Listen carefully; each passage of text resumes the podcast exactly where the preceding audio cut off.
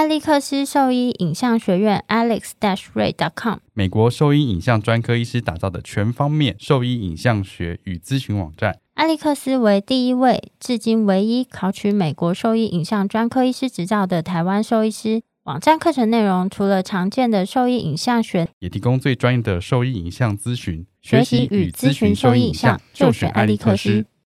狗狗、猫猫防护跳蚤必施新选择，李兰林早师 t h e r e s t o 对付跳蚤必须长达八个月的保护。全新科技的项圈，专利且创新的活性缓释机制，让保护力长达八个月。不怕水，也没有异味，狗狗、猫猫都可以使用，方便、安全、有效、亲密。我也用李兰灵藻师。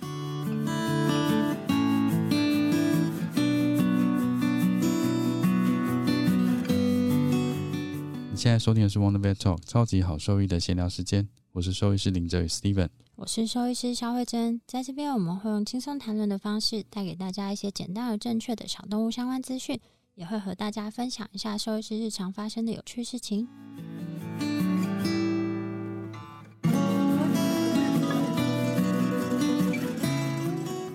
今天很高兴，还是邀请到新传动物医院卢大力兽医师来跟我们分享一下心脏疾病的一些小知识。欢迎卢医师。嗨，那我们就直接切入主题好了。好啊。对啊，来讲一下猫咪好。照顾一下猫咪族群。我刚刚在想说，要要讲猫吗？还是可以讲？没有，就是想问一下，就是猫咪常见的一些心脏问题有哪些？因为其实猫跟狗比起来，它们更难去发现它们一些外在的临床症状的改变嘛。对。那就是要怎么样？就是诶，像猫也可以像你刚刚提到，就是先算呼吸。对对，猫也可以算。嗯。那它们常见的心脏疾病有哪一些啊？猫咪最常见的心脏疾病，我们医院的统计跟国外的研究差不多，都是肥厚性心疾病。对，其实，在猫狗的心脏病，猫就是肥厚性心疾病，然后狗就是二尖瓣疾病，大概就占了七八成的病患。所以我都跟我们住院医师讲说，如果你不知道诊断的话，你就看它品种就猜这两个，大概八成会猜对，八成你会答对，不用担心。对，所以猜选择题还要容易。对对对，八成的机会，看到猫你就先说这个什么学长问你什么病，你就说嗯肥厚性心肌病。都不用看，都对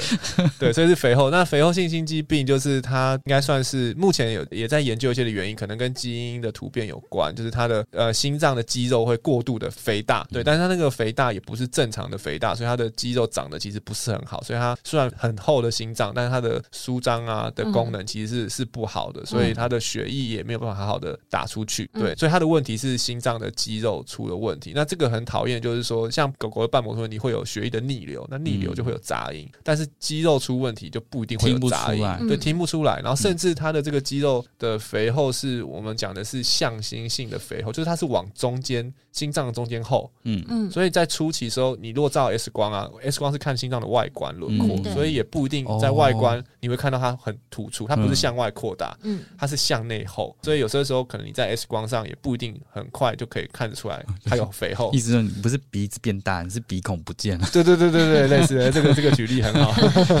对，所以你你外观可能直接看它的鼻子看不出来，它有任何的变化，对，所以 确实就是我们刚刚讲到狗狗最好的一开始的筛检的方式就是听诊跟 X 光，但是在猫可能这两个都不是一个。那么好的筛检，但 X 光如果你很严重的话，一定可以看得出来。但是初期的话就不一定。然后像听诊的话，其实也有蛮多的之前的研究或我们自己的研究就有发现，大概听诊的病患这个很 tricky，就是有心脏病的猫，大概可能有三到四成会有心杂音，但是有心杂音的猫大概也是三到四成有心脏病。嗯，就是就是哎嘿，等一下，再再一次再一次断掉了。有心脏病的猫有三到四成有心杂音。有心杂音的猫有三到四成是心脏病，对，所以我觉得最后最好最好记就记五成就好了，就是一半一半。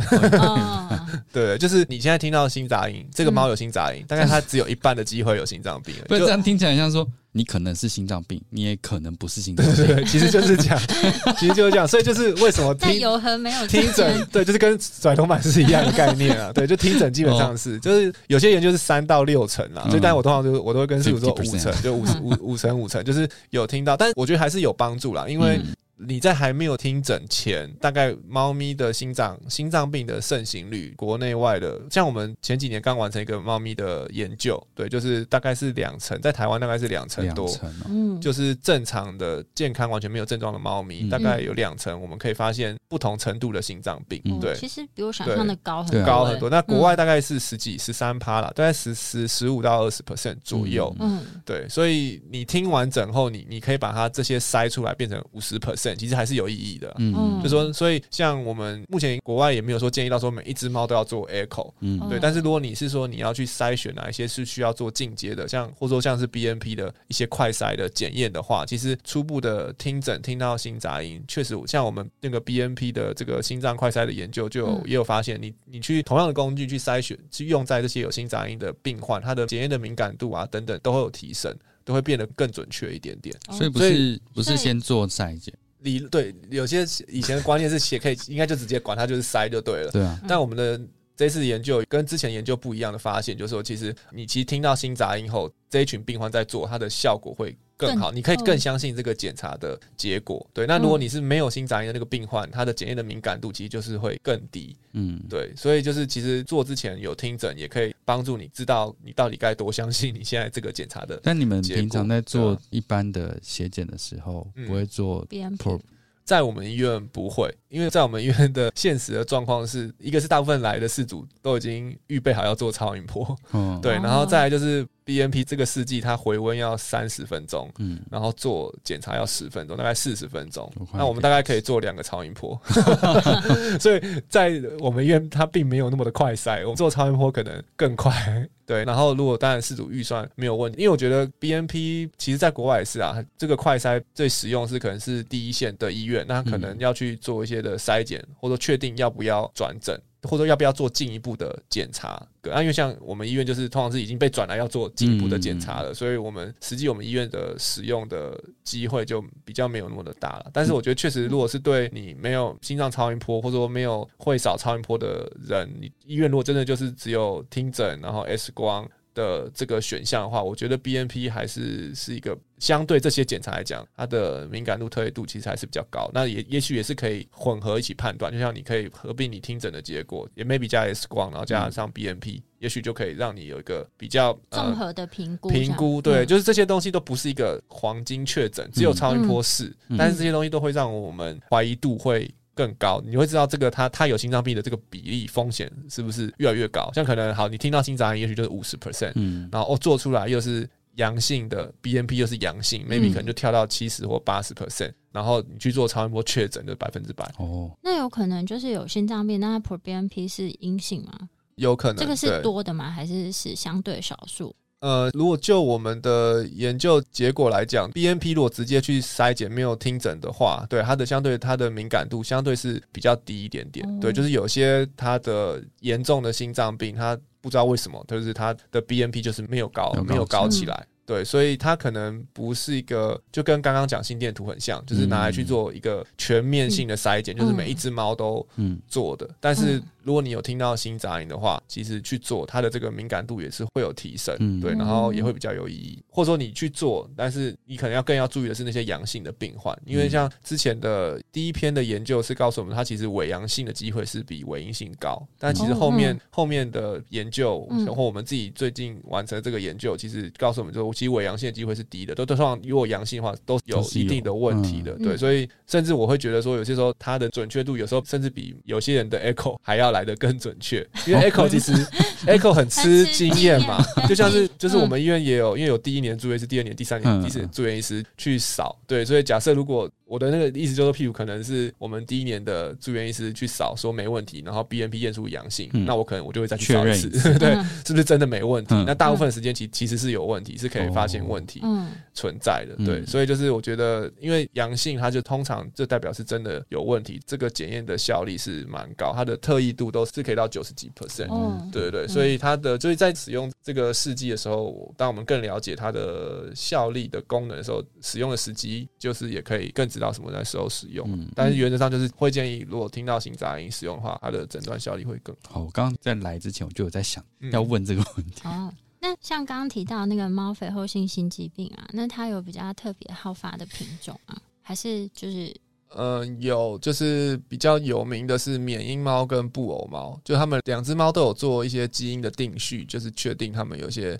基因的缺陷。嗯，对，但是在台湾，如果就我们自己的研究的话，其实因为台湾品种的关系吧，还是波斯跟短毛家猫是最常见的嗯，心脏病的品种。嗯对，但可能不是他们最好发，而是可能就是大家大家都大家都养短毛家猫跟波斯猫，嗯所以嗯你就很常见。这也是我们之前马尔济斯研究的一个契机，就因为像马尔济斯，我们那时候就是很多嘛，像专心或新传，就每天都是一堆马尔济斯来，然后我们就在想说，到底是台湾人真的养太多，就是盛行率可能都一样，只是基数很多，所以我们就看到一堆，还是它真的好发啊？那有算那个吗？就是说你们都塞缅因，然后里面的爬树之类的。好像有一些研究有针对缅因猫做，我忘记，但我记得是不低啦，而且好像也是会比较早发。早发大概是多多大年纪？猫的心脏病就 range 更广，嗯，对，像之前我刚刚讲狗狗，就是可能十岁是最常见对对对，有高峰发。高峰，但是猫的那个图啊，就是完全不是一个 一个正常比例，就是高高低低都有。对，统计上来讲的话，还是老猫十岁以后比较常见，十岁的盛行率是比较高。但是确实，我们临床上有遇过那种一两岁、两三岁心肌就超厚的，嗯，对，就是很奇怪，对啊。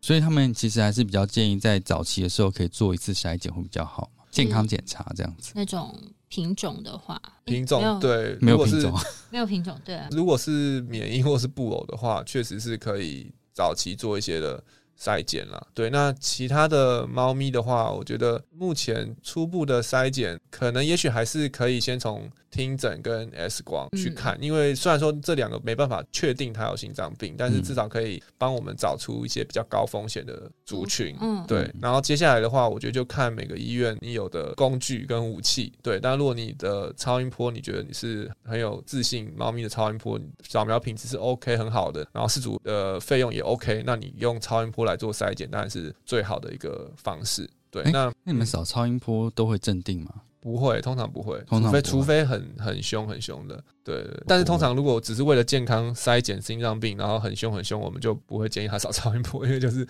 那个风险比检查的效果来的大。哦，所以如果没有超音波的话，可能也许嗯就 BNP 也也会是一个选项了。嗯就是说，如果没有超音波机器或是少的人的话，对，那可以透过 BNP，也许也可以去说服事主说他是不是真的需要一个超音波。就如果阳性的话，就会强烈建议就是一定要，而且通常转诊去一定会有回来结果，就是他有问题。哦，对对，因为有时候有也是怕说你有时候这样转过去，然后就像可能我们转给你说，哦，怀疑他关节炎，然后你有人看，哎、其实没有，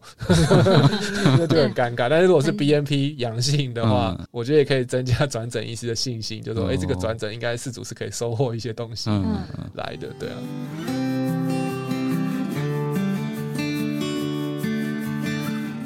我是新传动物医院的卢大力兽医师。您现在在收听的是 Wonder Vet Talk，超级好兽医的闲聊时间，最专业的小动物知识 Podcast 频道。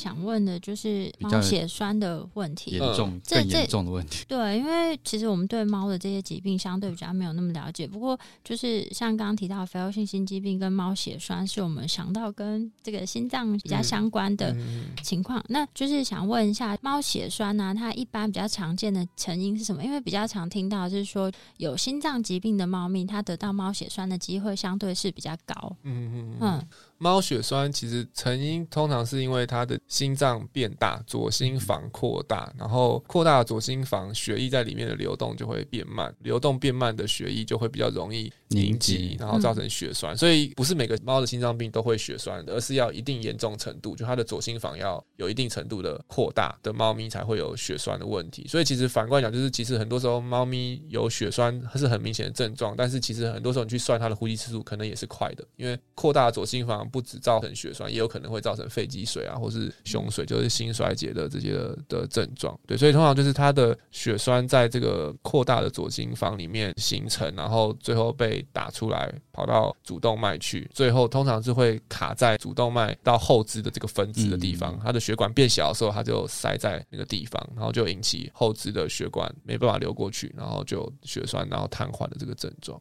那如果说像有心脏病的猫咪啊，它们就是它的症状是严重到需要有要用药物控制的情况下，在有药物控制情况下，是不是可以降低它血栓的发生率？可以，应该是说，如果比较严谨的一点讲，是可以降低它复发的频率。对，就是之前有个很可爱的研究叫 Fat Cat Study，肥猫，对对对，然后他就是研究那个其中一个药物跟阿司匹林比较，去评估他们。可不可以减少血栓的复发了？那确实，他就就讲到说，这个药 clopidogrel、Plavix 这个药物，它是可以很明确的减少它复发的频率，或者延长它复发的时间。那是否可以到预防？好像目前是没有很明确的研究告诉我们这件事情。但通常我们就是在猫，如果看到左心房变很大，我们都还是会开这个血栓的这个药物。对，它不是一个溶解血栓的药，它是一个。防止血小板凝集的药物，对，所以也有点预防的概念吧，对。但是临床上我们都会通常是会开。哎，有一个小问题刚没问到，就是像如果说猫咪它们心脏病的用药啊，也是跟狗狗一样，就是一旦它们开始用药，它就是持续都需要服用药物嘛？还是说它是可以吃一段时间，然后减量或什么的？呃，原则上，如果他真的一直都有心脏病的话，应该也是要一直服用药物。但是近年来，有一些的心脏科的医师有发现，就他们也有整理一个病例讨论的论文，就是他们那个名字叫做短暂性的心肌增厚。叫做 TMT，就是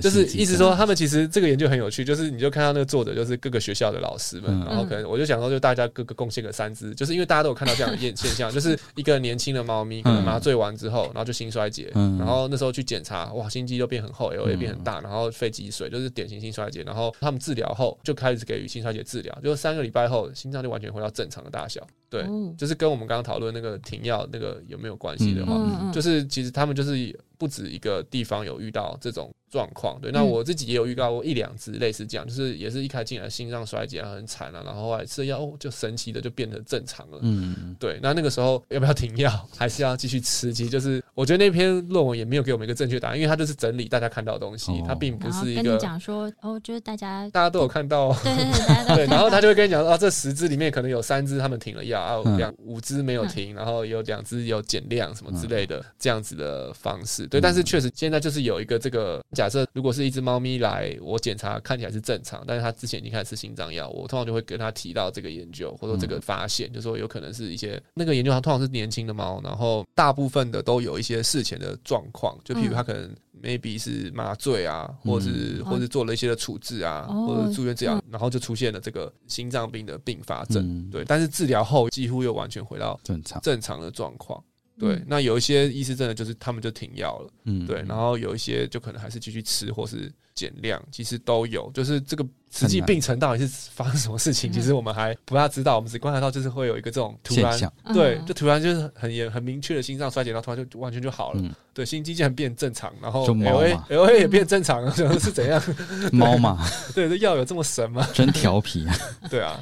对，所以在猫就是有一个特别这个短暂性的呃心肌肥厚，对啊。那刚那个血栓的疾病啊，就目前猫血栓有比较建议的治疗或是监控方式啊，然后还有就是大家常就猫发生类似这样的症状的时候，他们上网去询问，就是常常大家都会写说，哎，去做高压氧，然后有听过就是自主跟你讨论过，就用高压氧来治疗血栓这个疾病的言论吗？嗯，好像有诶，但是目前坦白讲，就是高压氧也没有很强烈的证据说会比较有帮助。对，而且高压氧甚至我会担心会不会有不好的的影响。对，因为其实并不是一个，我觉得就学理上来讲，也不是一个适用的时机啦。所以通常是不建议在血栓的猫咪给予高压氧这样子。然后血栓的，你刚刚是问说比较建议的那个治疗治疗的方式，嗯，治疗方式啊，这个也是一个令人很大的地方，因为就是其实很应该是说很多我们当然会。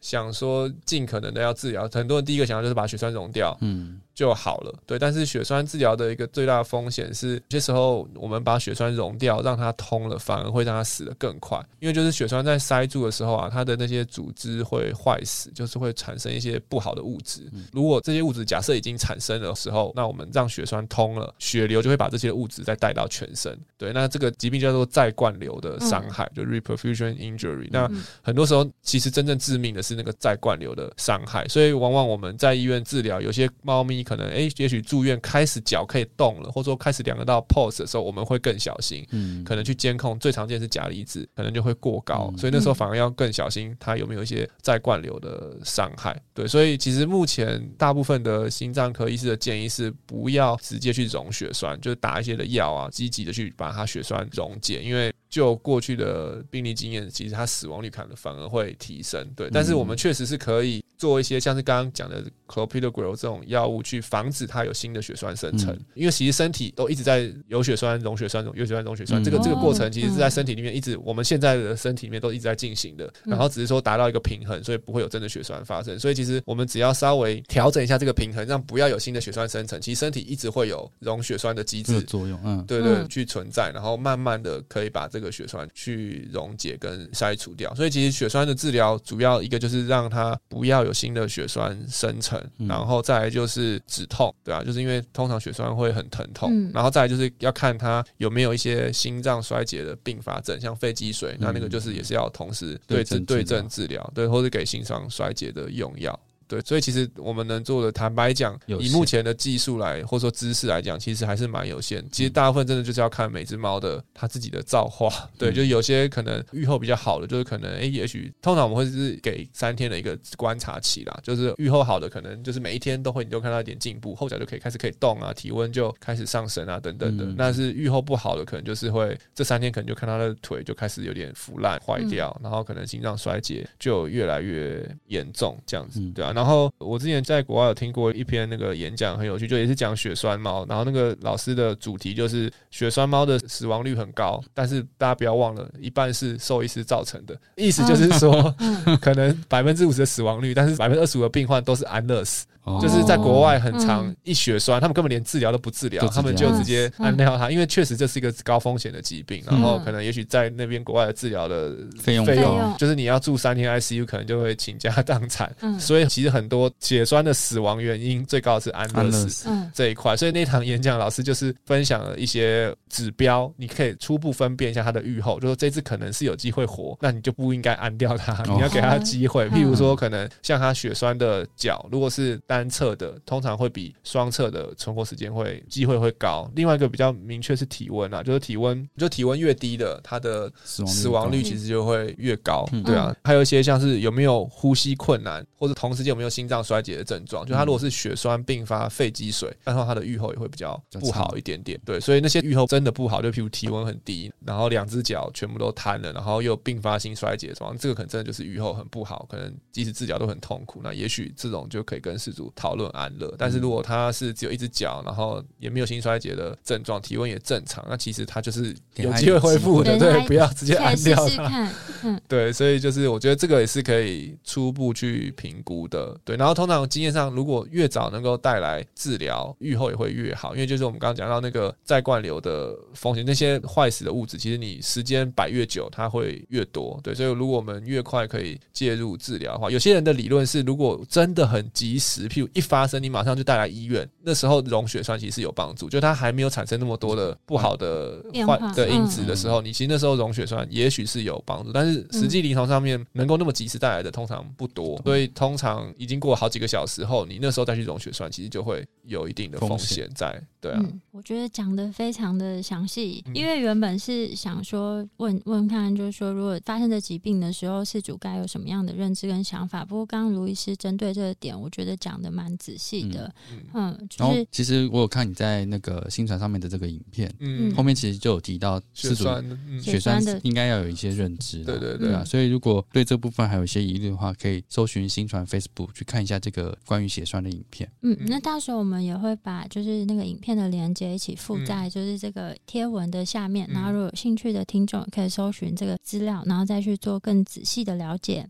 那今天就非常感谢卢医师来跟我们分享关于狗猫常见的一些心脏疾病，然后还有我们可以做的一些观察注意的事项，然后我们也会把新传网站上面的一些卫教资讯还有影片的内容呢一起附上。然后如果说对我们分享的内容有兴趣或是有疑问的话，都可以上我们的网站，我们的网址是 triple w 找 wondervet com 打 t w 或是 Google FB 搜寻 wondervet 超级好兽医都可以找到我们哦。那今天就非常感谢卢医师过来来跟我们分享，谢谢，